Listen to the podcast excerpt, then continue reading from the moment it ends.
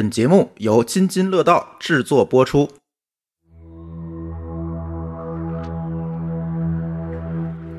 故事里的小女孩被困在淤泥和废墟中已经长达三天，她瞳孔放大，手指泡得煞白，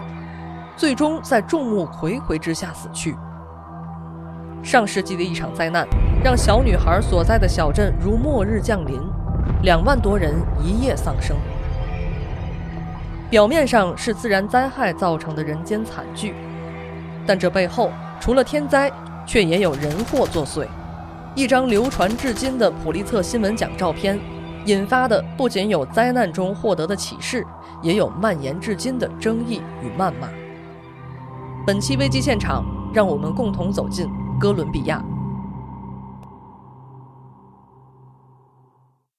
各位听友，大家好，这里是记者下班之危机现场，我是讲述人小黑，我是阿福，我是一姐。今天的故事啊，我们要从一张照片讲起。嗯，我现在手里呢正看着这张照片，这个照片里的主角呢是一名十多岁的小女孩。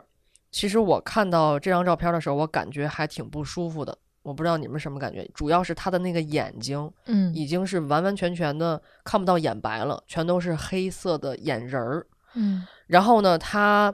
呃是在浸泡在一个特别脏的水里边。水坑似的，嗯，然后好像还有很多泥，嗯，然后呢，它只能露出这个脖子以上，然后包括它的头露在外面，嗯，然后一只手呢是挽着一个木棍儿，另外一只手呢是扶在一个看不清的一个依托物上，然后他的这个眼神呢是看着这个镜头，可是整个眼睛像就像我刚刚说的，整个都是布满了黑色，好像瞳孔已经慢慢的散开了，嗯，因为拍到这张照片的时候。这个小女孩已经被困在淤泥和废墟当中长达三天的时间里，在这个冰冷的水当中熬了七十多个小时，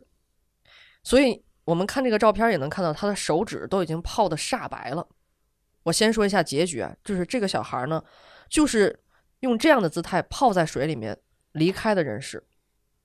这张照片啊叫《奥马伊拉的痛苦》，他曾经获得了一九八六年的普利策新闻奖。那么。这张照片的背后呢，就是我们今天要讲述的故事。这是一九八五年的十一月十三号晚，在哥伦比亚的阿美罗地区的阿梅罗镇。这个时间呢，大部分人都已经进入了梦乡。阿梅罗镇呢，距离它这个地方四十八公里处有一座火山。这个阿梅罗镇呢，距离哥伦比亚首都的波哥大。嗯，大概有一百六十九公里。这个阿梅罗镇还是比较发达的，小镇上呢生活着将近二点九万人。这个人口数量在哥伦比亚这个小国当中算是人口数量比较庞大的了。因为这个城镇呢，刚我们也说了，呃，它是位于火山之下，所以这里的土地是非常肥沃的。那么当地的大米产量占到了全国的五分之一。除此之外呢，还有棉花、高粱、咖啡等等这样的作物产量也是非常高的。那么我们刚刚提到的这个火山叫鲁伊斯火山，它的海拔是五千多米。从一五九五年到一九八五年的三百九十年间，鲁伊斯火山已经有两次大喷发的记录了。第一次是发生在了一五九五年，第二次呢是发生在了一八四五年。我们就说，一八四五年那次的火山喷发，当时是阻塞了河道，填平了山川，并且毁掉了一个名叫安巴莱马的城镇，造成了一千多人的死亡。那么，经过这次火山喷发之后呢，鲁伊斯火山啊似乎已经发泄完毕了，从此就停息了下来。它的山顶呢也被积雪覆盖了，所以这火山呢慢慢就变成了雪山。火山喷发出的这个。二点五亿吨的泥石也是随着斗转星移、岁月更迭，上面覆盖了厚厚的一层沃土。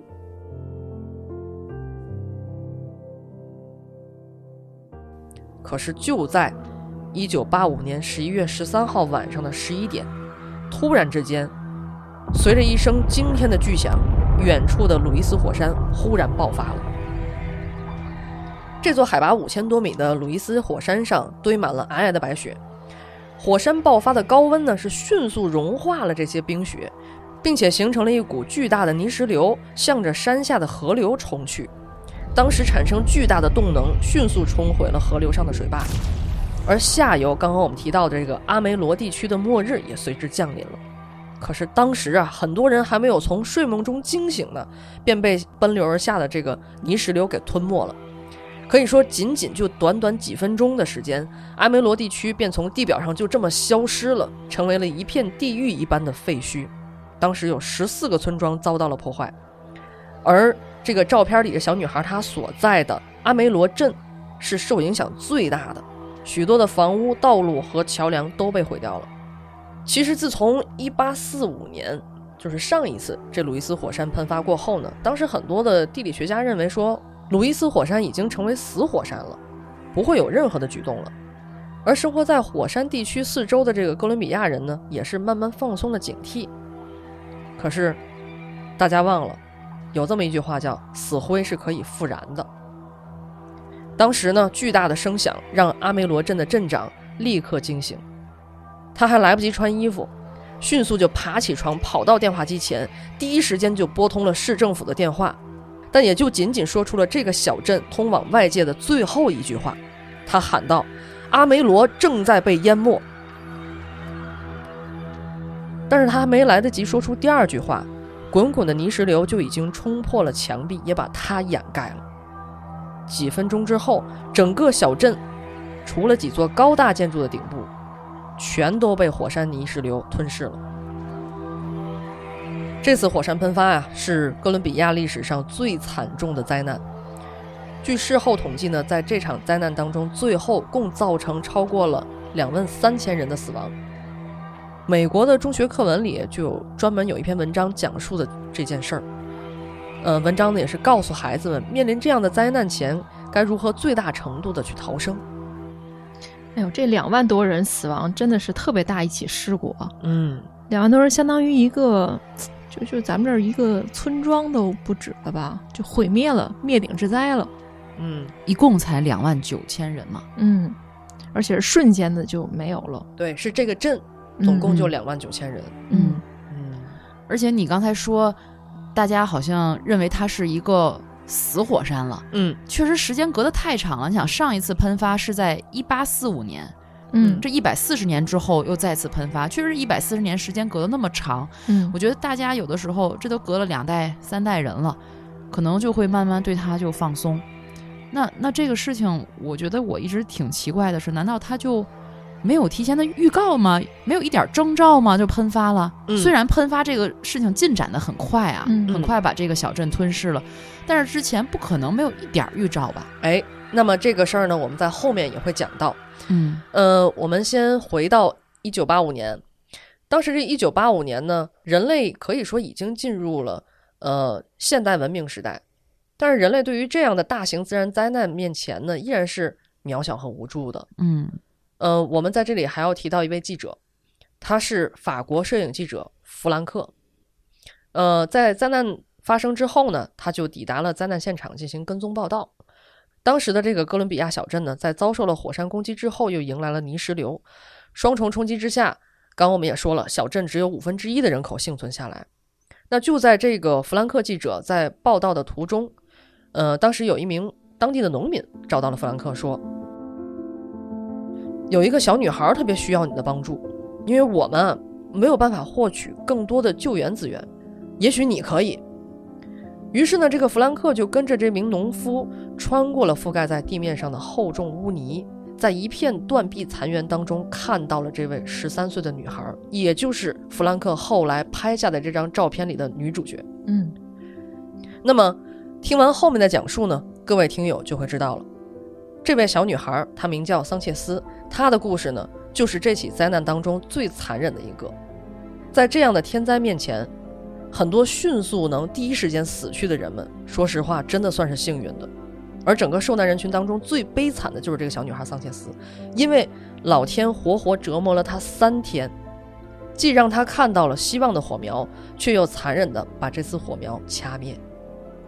对，看那个照片，其实这个弗兰克到达的时候，这小女孩已经在那个水坑里了，嗯，就已经是在那种求生的状态，但是是整整折磨三天。我在看到这个照片的时候，我又想到在汶川地震的时候，不知道你们有没有印象，当时的那个凤凰卫视的《冷暖人生》的节目里，陈晓楠采访了一名压在这个碎石底下的受难者，叫陈坚。当时这个陈坚也是，呃，他一直在等待救援，但是一直在跟陈晓南在交流。嗯呃，在这过程中呢，呃，陈晓南不断的鼓励他要坚持下来，要回来。然后这陈坚也跟他讲很多家里的事儿，比如我老婆怎么样啊，我家人我很想念他们等等。但是到最后，终于救援队来了，把他救出来，然后他结果还是去世了，就特别的惨烈这么一个画面。嗯所以我就觉得这种你你真的是可能一下死掉，反而是没有这种那么痛苦的。就更痛快。好对像对而且这种情况正是因为有报道、有媒体呈现出来，你就会觉得，就像我们听童话故事一样，你总觉得它会有一个 happy ending，嗯，总是会有一个圆满的结局。但是当不幸就真实的结果出现的时候，我们真的不愿意接受这个现实。嗯，就这么活生生的生命吗。那也说到这个小女孩，这个小女孩呢名叫奥马伊拉·桑切斯，那是一个非常乖巧懂事儿的孩子，当时呢只有十三岁。那在灾难发生的时候呢，呃，位置非常高的这个桑切斯家呢，其实也是迅速被火山泥石流吞没。当时呢，这个桑切斯的母亲呢是在外地，所以呢逃过了一劫，但是他的父亲和姨妈呢都没有逃出。尤其这个姨妈呢，其实她在最后的时刻呢，还是特别的保护桑切斯的。她是拼命把小女孩呢是从屋顶往外去推。哎呦，嗯，那相信这个姨妈当时也是唯一的希望，就是让孩子赶快能逃生。但是她确实也没有想到，是这个举动最后却困住了自己的外甥女儿。那当时呢，这个随着有温度的泥石流破门而入，迅速是淹没了姨妈。姨妈在惊慌中窒息，迅速死去。但是混乱中呢，她忘记自己的手当时还抓着孩子的脚踝。随后呢，这个掺杂着大量火山灰的泥石流是迅速开始冷却和凝固。姨妈呢，就以这样一种姿势紧紧抓住桑切斯的脚踝，被定格在了下面的泥石流里。好在是呢，当时这个桑切斯家里的地势比较高，那在姨妈的帮助下呢，桑切斯头部露出了水面，算是暂时逃过了一劫。不过此时呢，还不知道他其实后来的命运啊，可以说是更加残忍。那在发生这个泥石流的第二天呢，救援队伍就赶到了，他们也发现了泡在水里的桑切斯，立刻开展了营救。本来以为小孩在水里可能大人使点劲儿，一下就能拽上来。但是经过大家一番努力呢，他们发现事情并没有那么简单。当时这个桑切斯呢，虽然腰部露在外面，但是他的腿呢被水下倒塌的石板是紧紧的卡住了，下半身完全被泥浆紧紧的包裹住，可以说是一种以半跪的姿势在水中坚持。我当时想想，这个半跪姿势真的还挺难使上劲儿的，嗯，对吧？你上面再怎么拽它，它它下肢无法去跟着一起是用力。而且更加恐怖的是呢，当一名救援人员潜入水中查看水下情况的时候，发现他姨妈的手呢，当时还紧紧地抓住小女孩的脚，因为姨妈不是已经去世了吗？但是那个手其实，在去世前那一刻，她的劲儿还是在用力，已经僵住了。僵硬住了。对，所以说，在这个救援队尝试把小女孩慢慢拉出来的时候呢，每当拉动她的时候，积水都会淹得更高。开始呢是腰部，最后慢慢的竟然到了脖子。那小女孩呢，似乎随时都有可能被淹死。于是呢，救援队也就不敢再轻举妄动了，给她套上了一个轮胎，同时呢，面前横上一根棍子，让她抓住，保持着她头部在水面上。那这个整个画面呢，也是后来被记录下来，呃，成为非常经典一幅照片儿。我们也会在收 note 里给大家看一下。那在这样情况下呢，当时的条件下呢，确实没法继续去施救，因为小女孩腰部以下呢全是泥浆。有过救援知识的人们呢，应该知道，如果说身体大半陷入沼泽，那么人一定不能去硬拉，不仅会让这个积水倒灌，同时会对人体造成严重的伤害。因为硬拉的话呢，下面可能会形成真空，严重的话呢，甚至能直接将人撕裂。同时，泥浆呢会挤压静脉，造成血栓，离开泥浆呢，立刻就会出现肺栓塞。所以当时看来呢，唯一的办法呢就是截肢，而且是暴力截肢。哦，太残忍了。哎呀，是就是怎么拽也拽不出来，越拽越难，那就只能舍去一部分。我记得嗯当时好像汶川地震是也有那种，是嗯吧？对，嗯也有很多因为救援，比如失去一条腿啊。嗯，毕竟先保住命嘛。那即使暴力截肢都没那么简单，因为当时这个救援现场的道路是破坏的非常严重的。我们刚才也提到，这场呃突然间的火山爆发是把这个整个的城镇都给淹没了，所以说呢，能够救援的设备呢几乎是没法运进来的，只能用一些特别简陋的基础的设施，更别说截肢这种大型的专业的医疗器材。万一他是截肢过程中感染什么的，可能更严重。嗯，那随着各种努力的失败呢，人们是慢慢意识到了，呃，可能说他们真的是没有办法去救出这个小女孩儿。就是眼睁睁的看她活生生的在那里，但是你却无计可施。是，而且看那个照片，感觉小女孩还是挺聪明乖巧的样子，让人特别心疼。那最后这个现场医生呢，也也认为说截肢只会让她更痛苦。那在当时的环境条件下呢，她也不可能再通过截肢手术后存活，他们也只能无力的看着他走向死亡。那我们再说回到刚才提到的法国记者弗兰克，他赶到现场的时候呢，其实已经是灾难发生后两天了。那桑切斯呢，已经开始昏出现昏迷，身体呢也已经极度的虚弱了。你想，这个人泡在水里，即使是露出脖子能呼吸，但是两天从那儿杵着，真的也挺累了。那弗兰克呢，也是用记者的身份呢，试图去联系更专业并且有重型机械的救援组织。但是当时整个小镇呢，到处都是惨绝人寰的悲剧。一方面是没有空余的救援设备，另一方面呢，即便有这些重型的设备呢，也运不到这个桑切斯的呃身边，因为要运这个重型设备呢，必须要经过漫长的废墟，但是每一处废墟下面可能都掩埋着还在苦苦挣扎的生命。嗯，哎呦，感觉这个特别有画面感，甚至于那种声音的感觉，是吧？就是他在瞬间倒塌后，肯定还有一些存活的人没法去营救出来，但还发出一些呼救的声音吗？尤其在初期，为了不造成更多的伤害，其实往往都是靠人力一点点儿扒。对，那多年的这个报道灾难的工作呢，也让这个记者明白，救援基本上是没可能了。那最后呢，弗兰克他是一直陪伴着桑切斯，在第三天的夜间呢，已经是虚弱不堪、严重失温的桑切斯已经开始出现幻觉，他在水里喃喃自语说，像什么上学要迟到了，然后什么有一次考试没考好，嗯、不希望发生这样事儿，就是已经有点语无伦次了。但是在清醒后呢，他还会去劝这个记者说：“你去休息一会儿。”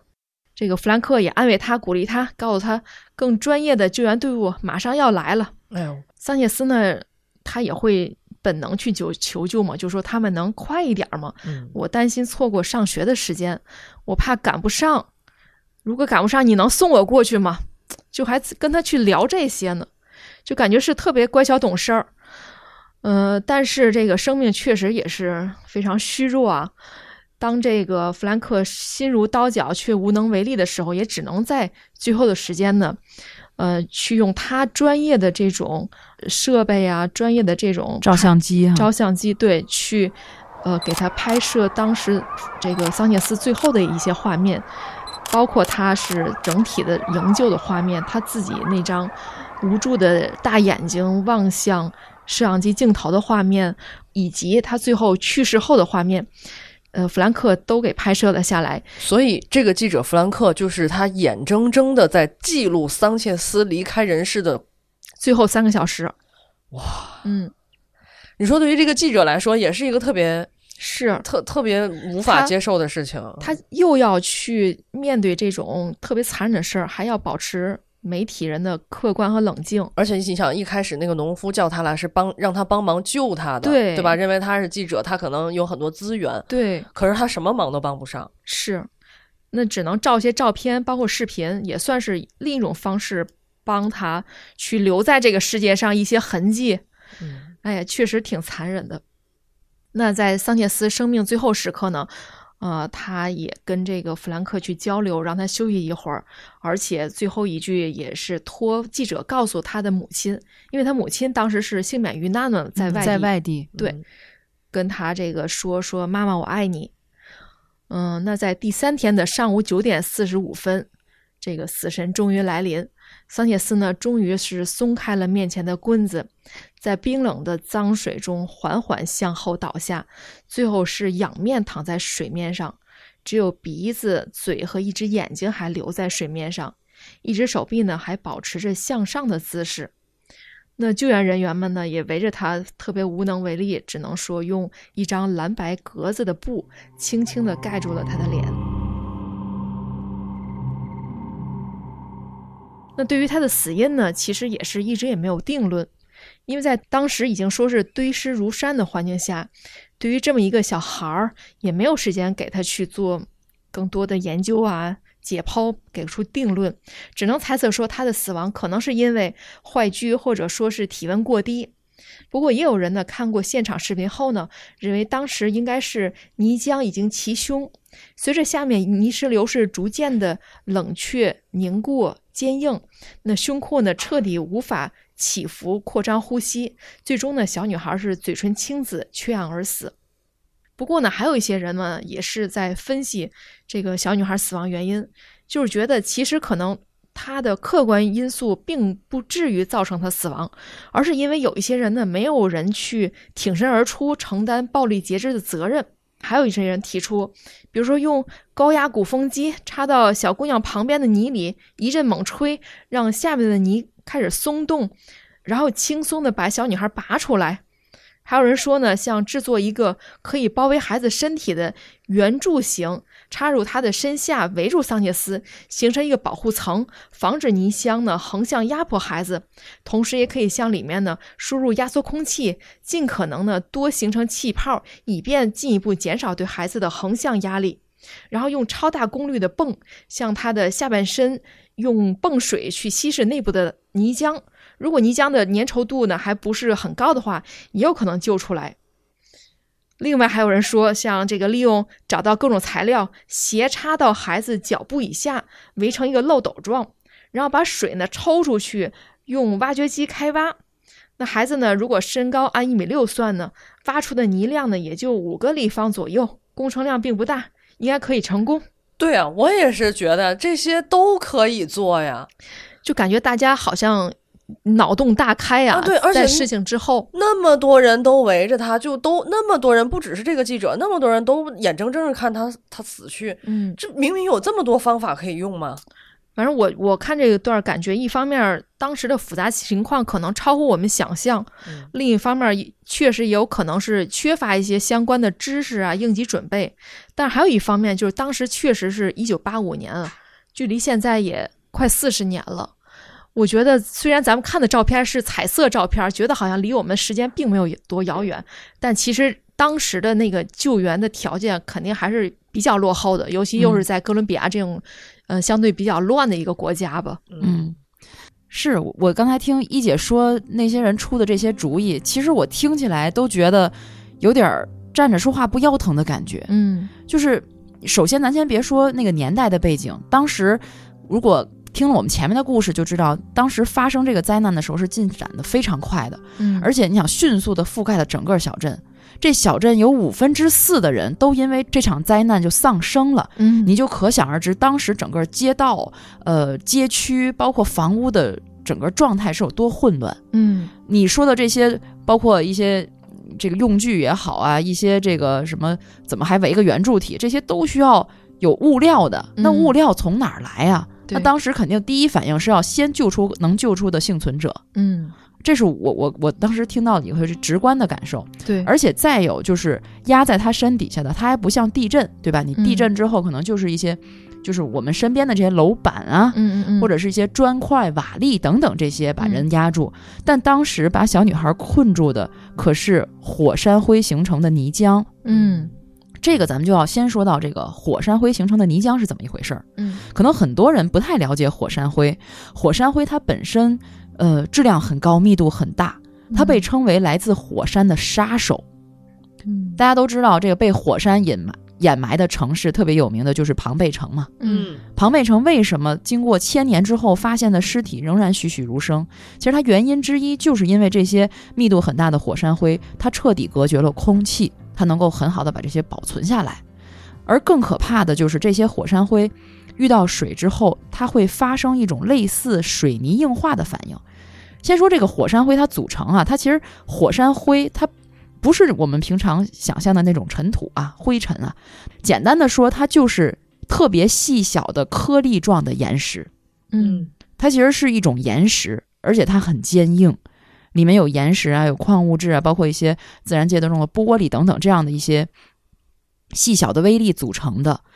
呃，它大的可能你能看到小颗粒，小的几乎就有点像就粉末状，很细很细的这样的粉末状。为什么火山灰喷发之后能够在大气层中或者在空气中它漂浮很长很长时间？正是因为它的这种本身的特性，而且这个火山灰啊，你看桑切斯当时是说它泡在水里，嗯它虽然是遇到水了，但是火山灰它并不溶于水，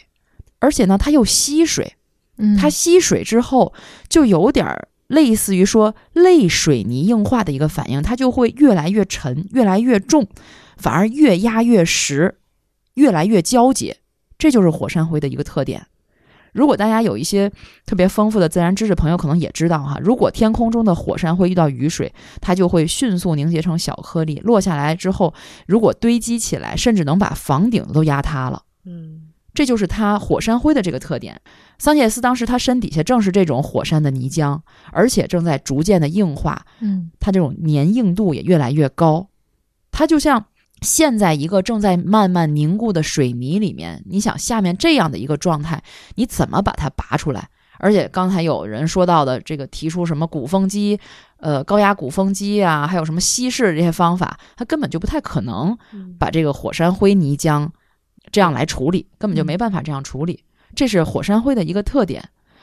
另外呢，就是真的是很缺少必要的工具。刚才我们说了，这样的灾难发生的时候，你肯定得先救人，嗯，而且呢，还得如果像桑切斯这样的情况能救过来，你又得有吸泥泵。它不仅吸水，还得吸泥泵，水下专用的切割机、挖掘机，还有专业的医疗小组。它得是专业的，都得是专业的，因为它这个情况很极端啊，嗯我们一般人不可能你陷入火山灰泥浆当中啊，对吧？嗯那当时由于灾难的突发性，这种泛滥的火山灰泥石流又覆盖了整个一大片的地区，连道路都无法通行，这些设备很难能够快速的运抵现场，尤其是在八五年那样的一个情况下。就唯一有几架直升飞机，可能只能运送一些小型的设备，而救援队的设备物资本身都很缺乏，更别提需要什么大型的机械呀、切割工具，可能都很难运到现场。而且根据当时的一些报道，救援队用的基本的设备，比如说像担架，都是严重不足的。大多数的救援工作只能靠人力，只能靠这两双手，大家合力去找、去挖、去救。那这起事件其实当年还引发了灾难科普常识的一个大讨论。其实最后大多数的答案啊，也是根本救不出来了。嗯至于上面说的，比如说像挖机啊、圆筒真空啊等等这些物资，就就完全不可能得到嘛。这种大型的自然灾难的现场，别说大型设备了，连救援队徒步能第一时间到现场，其实都挺难的。就像我们不断的在举例子的，像汶川大地震，当时也有一些地方的部队为了打通交通，日夜奋战，也是拼了一周的时间才打通了一个要道。当年啊，对于这件事儿，其实也有报道说，红十字会的救援人员就曾经呼吁说，哥伦比亚政府给他们来提供一个水泵，这样呢，他们先把水抽出来，降低水位，以解救桑切斯。但是整整三天，这个请求没有得到回应，因为当时官员们啊也正焦头烂额着呢。最后呢，这个救援人员他们只能放弃了。那为什么这个时候政府其实仅仅是一个镇嘛，一个嗯镇受到影响？那为什么呃哥伦比亚的政府会这么焦头烂额呢？一会儿后面给大家再讲哈。那我们先回到桑切斯的身边，这个时候呢，救援人员只能是不停的安慰他、鼓励他，同时为他祈祷。当时现场环境，如果真的有一台抽水机能把水先抽干的话，其实救援人员就可以迅速把凝固在小女孩周围的东西给打碎了。桑切斯呢，也许还有可能获救，但是当时物资的极度短缺，让这一点救助桑切斯的希望也破灭了。而更讽刺的是，桑切斯死亡后的那天下午，水泵却送到了他的身边。其实，我觉得通过我们去分析这个救援的过程啊，你就会发现，在这样的自然灾难当中，我们的生命在大自然面前真的显得很渺小，这种无助感、无力感得到了一个最大的体现。不过，更多的呢，其实这种对比可能一直都在。但是我们更多的是想告诉大家，这个桑切斯死后哈，很多人所诟病的正是这个事后救援和对哥伦比亚政府的批评，这也成为这起灾难事件一个最大的争议点，以及对我们后世的人最大的警醒所在了。嗯，哎，你看啊，咱们每次说到这个灾难发生的时候，包括我们肉眼可及的一些灾难、自然灾害什么的发生以后，政府肯定会来。嗯，对吧？众志成城，一起救援，然后包括一些民间力量什么一起参与。但是这起事件我们讲到现在了，桑切斯在这儿泡了三天了，最后死了，我一直没有看到政府的身影，感觉一直在靠民间。对。嗯然后刚刚阿福也是提到了，就是当时的政府官员正在焦头烂额，他们干嘛呢？忙活什么呢？我们先来给大家说一下，就是，呃，哥伦比亚它是在南美洲嘛，呃，它长期以来呢是一直存在着严重的内部冲突、动荡局势，也曾经是毒品和武装冲突的重灾区。这个国家是可以说是经历了多年的恐怖主义以及贫困还有社会不公，它也是世界上最危险和混乱的地区之一。那个时候呢，八十年代，一九八五年嘛，在八十年代，那个时候的哥伦比亚并不发达，同时呢。也正在发生内乱，比如说，在这起呃火山喷发之前的几天，一九八五年的十一月六号，哥伦比亚就发生了司法大厦袭击事件，这也是一起恐怖袭击事件。袭击者呢是哥伦比亚四一九运动的左翼极端武装组织，当时是有三十五名武装分子手持武器攻入了司法大厦，并且将司法大厦里面召开会议的三百多名的司法界人士和政府官员劫持为了人质。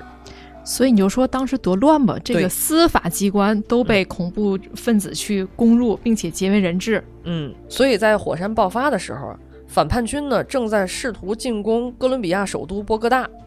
呃，所以说这政府自己都泥菩萨过河了，自顾不相当于暇对。然后各个城市里呢都是大量充满了袭击和暗杀。那么一名大法官在不久之前才刚刚被刺杀，所以军队和警察大量的精力都被牵制在这里，没有能够形成有组织的救援去赶往这个火山的喷发现场。嗯，所以呢，这也就导致了当时的救援管理是十分混乱的。呃，最开始啊，救援工作大多都是地方性的。呃，最先到达的一批记者呢，曾经报道就说，当他们到达这个小镇的时候，只看到了一些红十字会的官员和民间的工作者在泥泞中搜寻，还有受难者的亲属和其他的村民，而没有看见警察和军队，并且用于帮助受害者的工具和担架也严重不足嘛。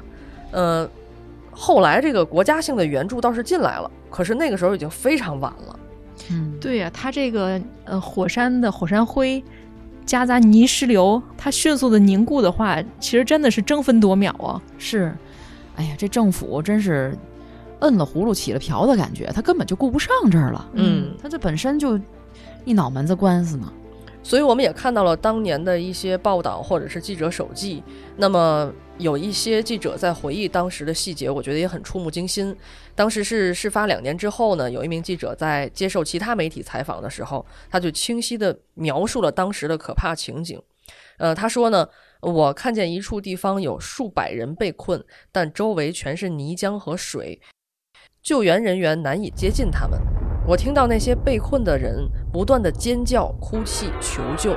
随着时间的推移，声音越来越弱，最后是一片令人毛骨悚然的寂静。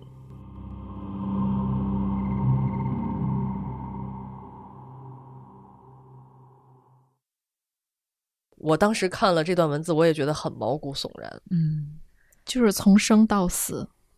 所以事后呢，哥伦比亚政府的应对不力和行动迟缓是受到了国际社会铺天盖地的批评。但是负责协调救援工作的哥伦比亚官员却坚持认为呢，他们在力所能及的范围内尽了最大的努力。哎呀，那你们说能没有人祸的因素吗？那答案肯定是有的啊！刚才我们在一开始也说了，政府在火山预警上存在着严重的失职。鲁伊斯火山它一直就是一座活火山，在有记载的这个历史上，曾经有过二十五次喷发，其中危害性很大的次数就高达了九次。它属于一颗极度危险的定时炸弹。其实呢，哥伦比亚的科学家们也很早就已经预测到了火山喷发的即将发生，但是当时没有引起国家相关层面的足够的重视，并且呢，国家也没有制定适当的避险计划。也就是说，当时的科技水平已经可以预测这些了。嗯，就科学家已经提出来了，嗯至少。早在一年前啊，这鲁伊斯火山就开始出现了不一样的现象了。在当年的二月呢，就已经出现了一些文章说要这个预防这个鲁伊斯火山啊，它可能要爆发了。然后在当地的报纸上呢，多篇文章就已经在出现了，因为火山周围检测到了地层出现多次震动和山顶喷气口开始有烟和水汽了。嗯那么到了一九八五年的三月开始呢，鲁伊斯火山更是多次的发生了有感地震，再到了八月，火山口就开始有浓烟冒出了，这已经是火山重新复活、随时可能喷发的前兆。我就说嘛，不可能没有一点征兆啊！就好像这个人马上要醒来了，要动一动。其实呢，这个政府也不是一点作为没有。在一九八五年的九月，火山周围发生了小型地震和潜水蒸汽喷发，官方呢就开始进行撤离计划了。嗯在十月份的时候，哥伦比亚第一份火山灾害地图编制完成了。这图上呢，标注出了多个地方的落石和火山灰沉降的风险，以及包括阿尔梅罗在内的一些地区的火山泥石流风险。尽管这份地图登在了各类的主流媒体上，但是没有传递给面临高风险的人群当中。后来就没组织呗，是吧？呃，还是没重视吧？我觉得或者是渠道没有达到，就是信息没有没有传达嘛。嗯，所以当时很多后来的幸存者就说根本就没有听说过这份地图。哎呀，在十一月十号，距离火山喷发还有三天，可是这个鲁伊斯火山呢，开始连续三天出现了巨大的震动和轰鸣声，一直在轰轰轰轰，有这样的嗯更更深的这个预兆了。火山专家呢，已经开始向政府疾呼说，这座火山随时即将喷发了。然而，当时政府的反应还是比较令人失望的，他们的反应非常的缓慢。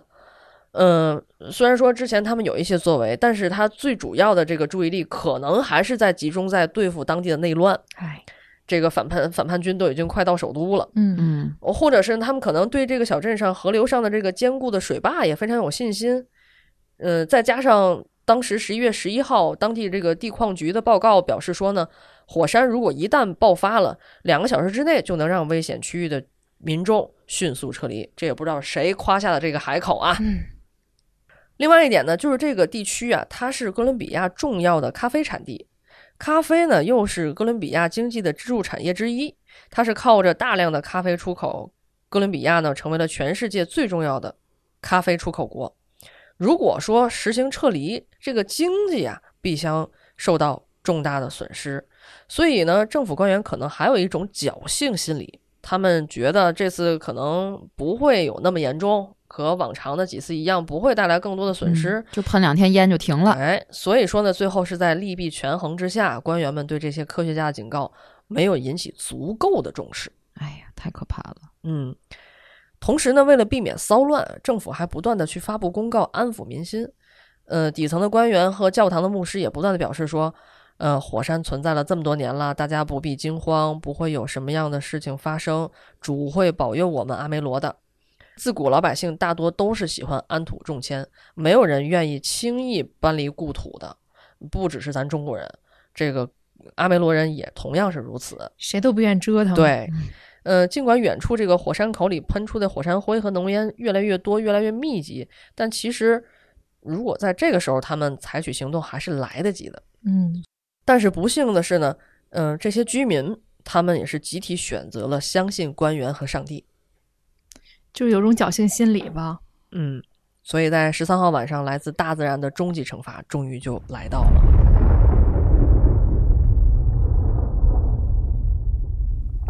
就是他们可能总觉得，如果真是喷发了，是不是还来得及？嗯但是没想到这次是一个快速的大喷发，迅速就把城镇这个小城镇就淹没了。嗯，嗯就是现在不管，即使到了这个二十一世纪了，这科技这么发达了，计算机、啊、云计算这些，但是没有人能保证百分之百能预料成功是啊自然现象，对吧？嗯嗯、所以这场火山喷发呢，呃，就像刚刚我们说的，造成的这一系列的后果。那么当时其实政府官员也拒绝将营救这名十三岁的小女孩作为优先选项呢。他们就是说，就后来很多人说，其实当时用直升飞机运送一台水泵过去应该并不困难。可是官员们的解释说，直升飞机有限呢，并且需要携带的东西太多了，他们还有其他更重要的事情要做啊。其实可以想象啊，你想，如果不是这位记者把这个女孩的那张照片拍摄下来了，嗯而且一直传播到现在，嗯谁会记得这样的一个女孩呢？嗯也，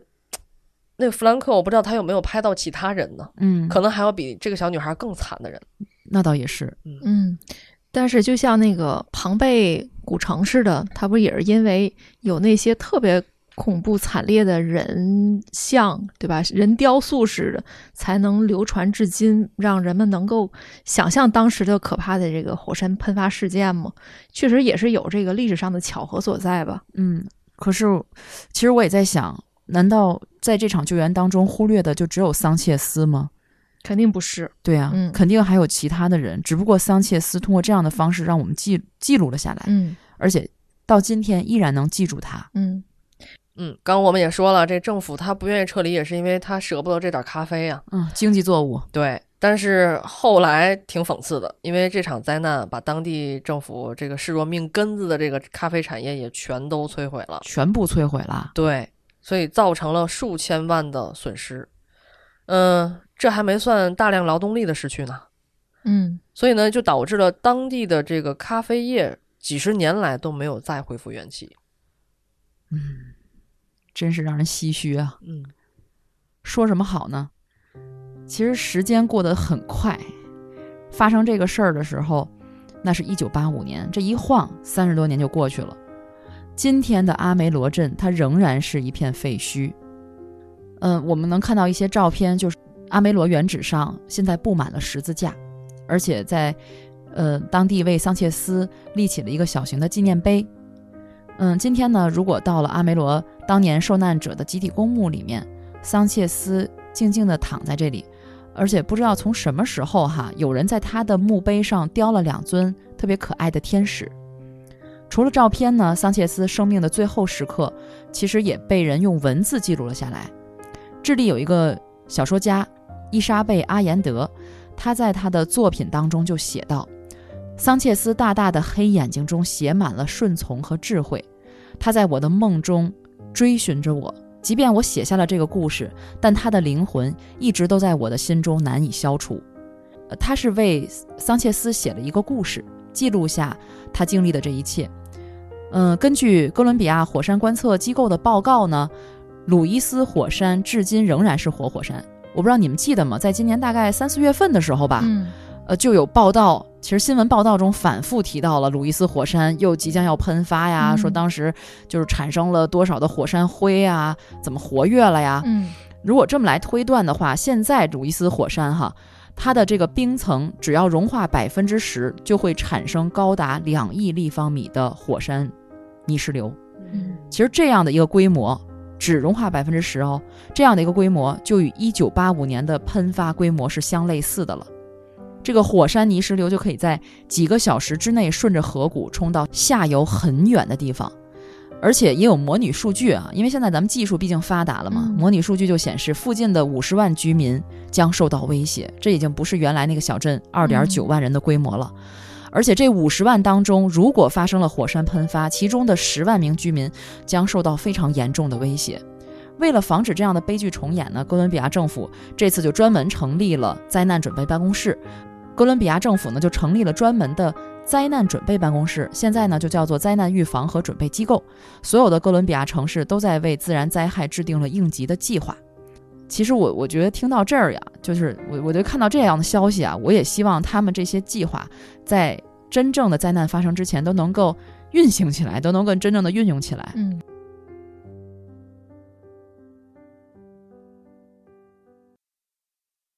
时间三月三十一号，哥伦比亚地质部门发布橙色预警，称近期位于哥伦比亚中部托利马省的鲁伊斯火山活动频繁。在今年三月份的时候，哥伦比亚地质部就向全民发出过最高级别的预警。公告中就说了，鲁伊斯火山再次活动频繁，火山周围地区地震明显增加，同时呢，火山内部的岩石已经发生了断裂，随时可能爆发。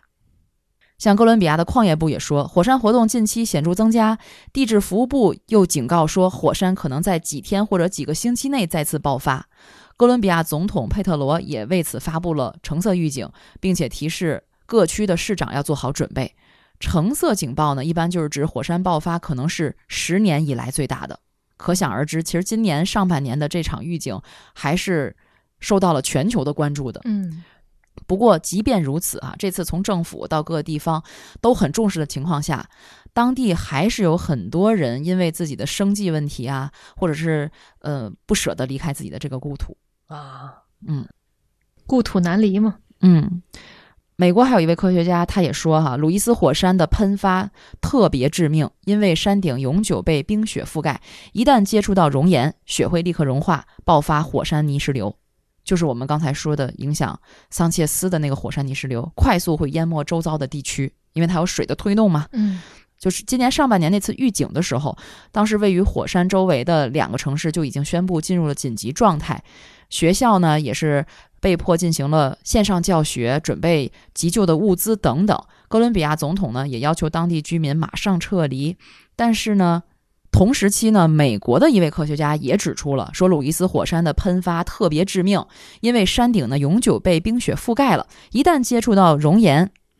雪就会立刻融化，爆发火山泥石流，就会快速淹没周围的地区，就像一九八五年那时候发生的一样的情况。而且当时位于火山周围的两个城市都已经宣布进入紧急状态了，要求学校进行线上教学，开始准备急救物资。而且哥伦比亚的总统也要求当地的居民马上撤离，但是事与愿违。就在今年三四月份，这次预警之后，当地民防部门的主管后来统计了一下，说只有八十七个人按照指示撤离了，嗯，就是十万人中的八十七人，是吧？五十万啊！也就是，其实周围受到威胁的五十万人，最严重威胁的有十万人嘛。刚才我们不是说了，但是其中预警了半天，呃，警示了半天，紧急状态了半天，最后愿意离开的只有八十七个人。其实听到这结果也有点可悲哈。是啊，这个刚才看到这么严重的一个后果，但是再次有危险的时候，大家还是选择先不撤离。自己的生计，包括我自己的生意、我的生活、我的一切都在这里了。嗯，当没有遇到最终的那种危险的时候，没有遇到最后见到它喷发的那一刻，可能谁都不愿意选择先离开。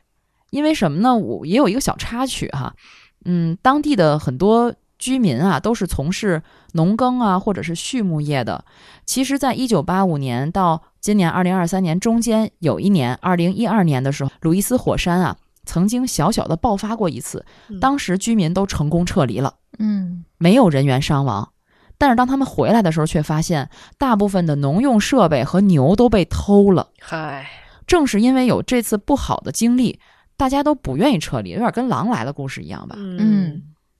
这毕竟他以此为生的话，这个农用设施和牛被偷了，可以说还是挺严重的打击，对于他们来说。嗯，而且从咱们直观感受来讲，今年上半年三四月份的时候的那次鲁伊斯火山要爆发的新闻，其实真的是覆盖全球。对，你想，我都我们都知道这样的一个新闻，而且虽然离我们这么遥远，嗯，大家都关注到了这个新闻，但是现在好像至少从我们看来，它也没有一个大的爆发，也没有什么大大的影响，大家好像又把这个新闻就遗忘了。哎，现在又有了一个新的新闻啊，就是嗯你说今年三四月份是这座火山，呃，这两天冰岛的那个火山要喷发的新闻也开始铺天盖地的来了。嗯嗯，你看这个正好就是我们录节目前两天吧，就呃，据这个冰岛国家广播公司报道说，当地时间的十一月十八号，呃，下午六点三十分左右，冰岛首都雷克雅维克发生了三点七级地震，然后呢，在雷克雅内斯半岛的岩浆通道记录了约一千八百次的地震。但是呢，他们现在还没有检测到火山喷发啊。不过，这个冰岛的气象局部门负责人表示说，岩浆通道很有可能在未来几天喷出岩浆。然后呢，这个雷克雅内斯半岛地震活动是从十一月十号下午开始明显增加的。那么，受到潜在的地下岩浆喷发的威胁，呃，当地呢是宣布了进入紧急状态，约四千名的居民被紧急疏散了。嗯而且呢，这个冰岛总理还表示说，必须要呃考虑说为这些居民啊，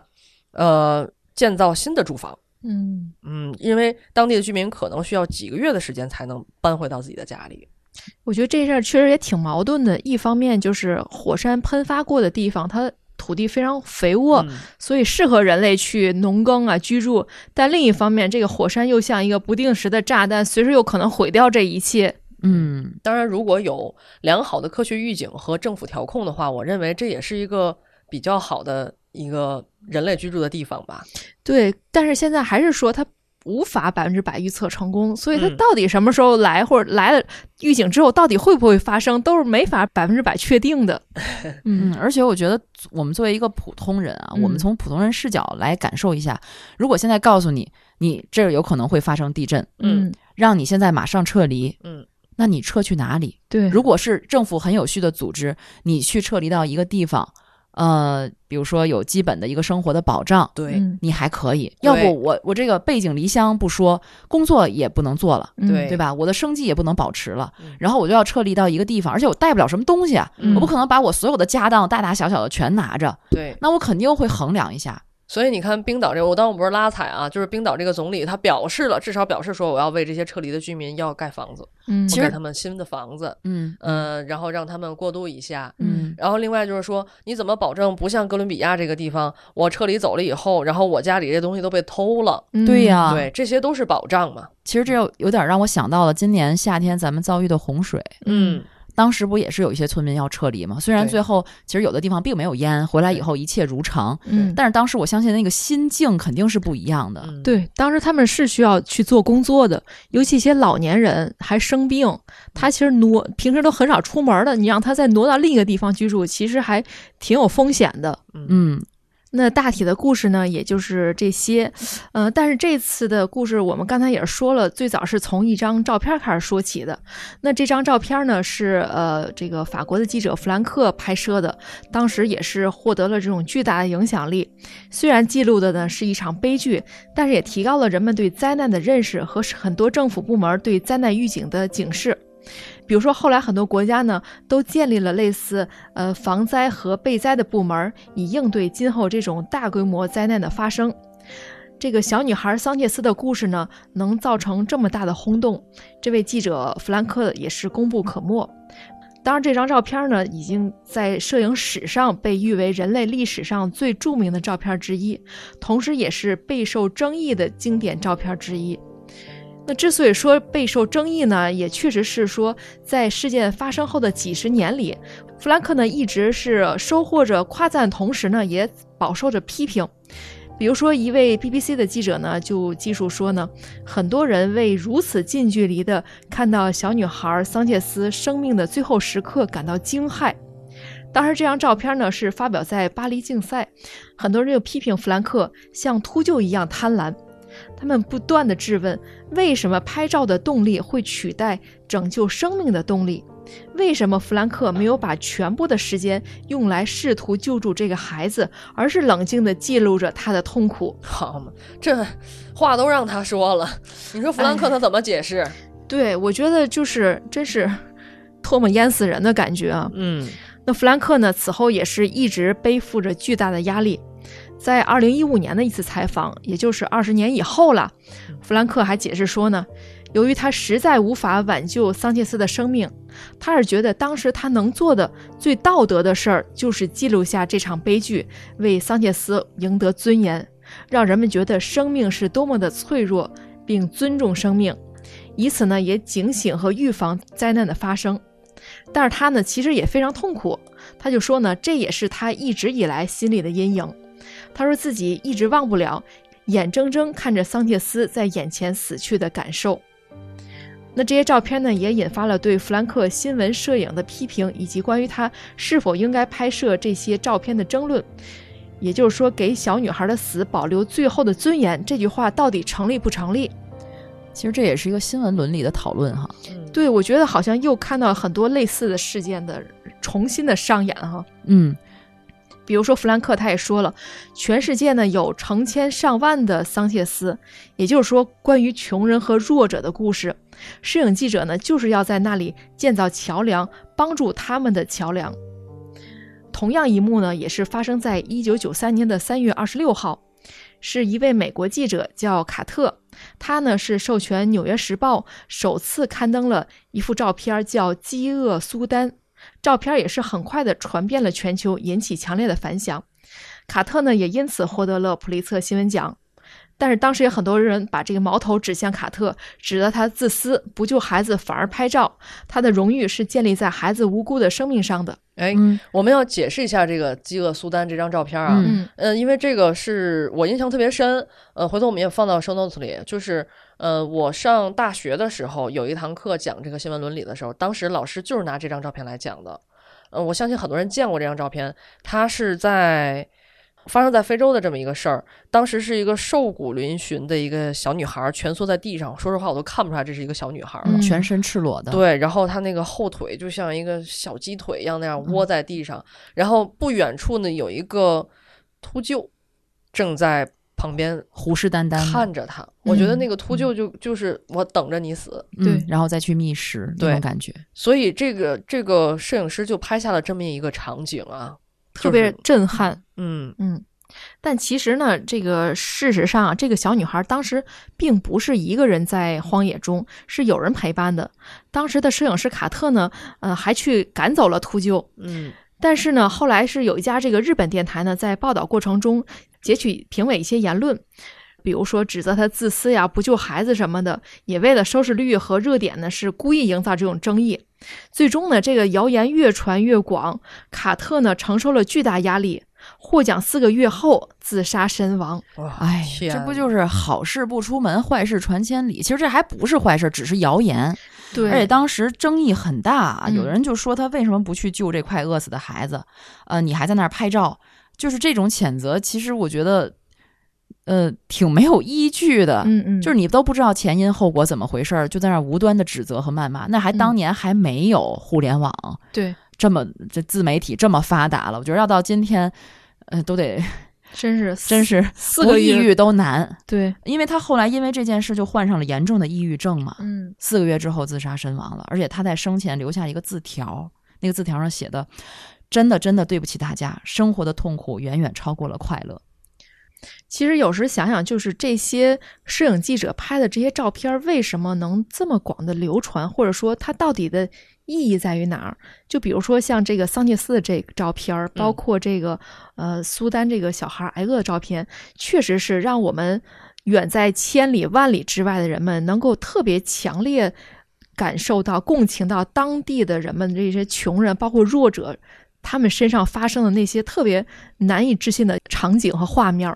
我觉得这个确实是媒体人或者记者应该承担起的一种职责、一种责任吧。嗯，但是我觉得对于镜头后面的这个记者来说，当时掐下这张照片的记者来说，他们当时心里所受到的冲击，又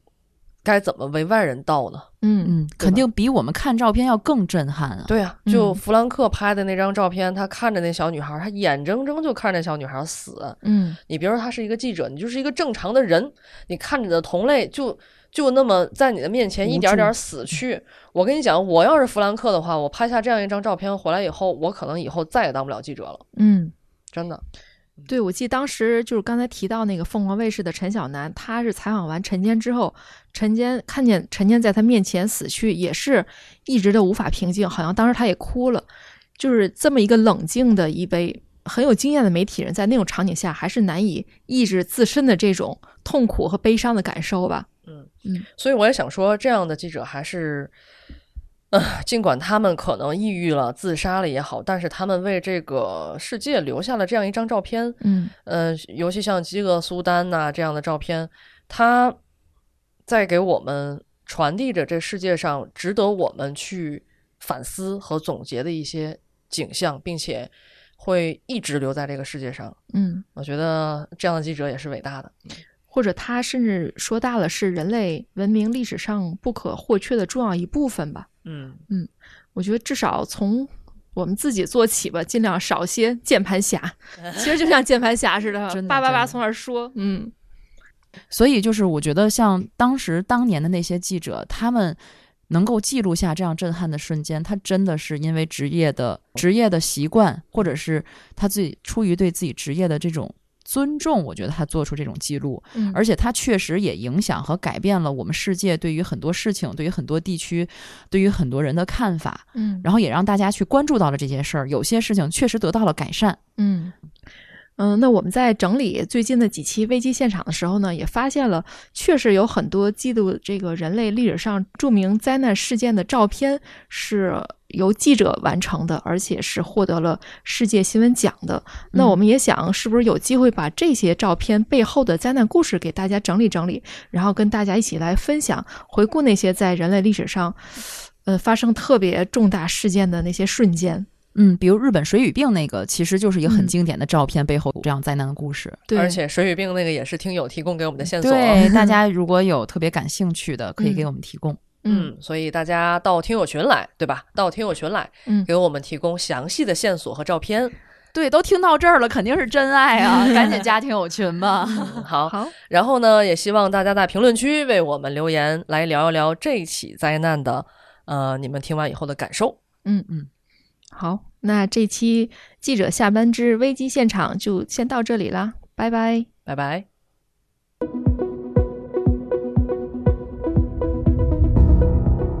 感谢您收听本期节目。本期播客节目由津津乐道制作播出。你也可以在我们的官网 d a o 点 f m 找到我们的更多内容作品。如果您喜欢我们的节目，欢迎在微信、微博、朋友圈等社交媒体转发分享。您的分享对我们而言十分重要。如果您希望与我们互动，可以关注我们的微信公众号“津津乐道播客”，天津的津，欢乐的乐，道路的道。在关注后按提示操作即可加入我们的听友社群。